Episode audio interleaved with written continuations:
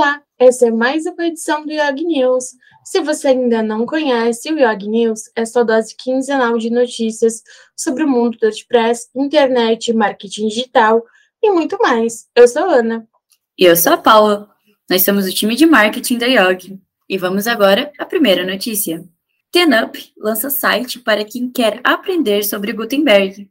Se você tem dúvidas de como usar o Gutenberg, fique tranquilo a TenUp lançou um site para quem deseja aprender como usar todos os recursos disponíveis do Gutenberg. Lá você encontra guias e tutoriais que vão desde a história por trás do editor até os recursos mais recentes. A nova página, que disponibiliza conteúdo gratuitamente, é feita para quem quer aprender mais sobre o Gutenberg e assim produzir os melhores conteúdos, mas também para quem atua como desenvolvedor de site Inclusive, desenvolvedores podem contribuir com este projeto através do repositório do GitHub. Se você ficou interessado, nós vamos deixar o link aqui na descrição deste episódio.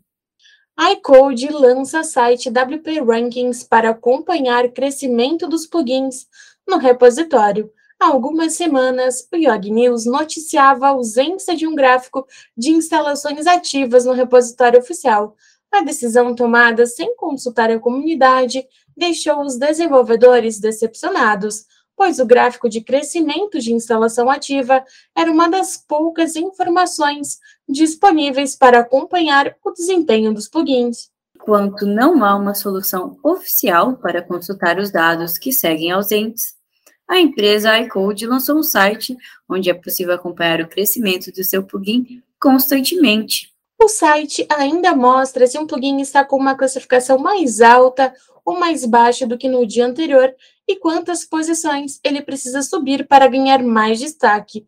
A página inicial mostra ainda os 50 plugins mais instalados do dia e estes podem ser filtrados pelo número de instalações ativas.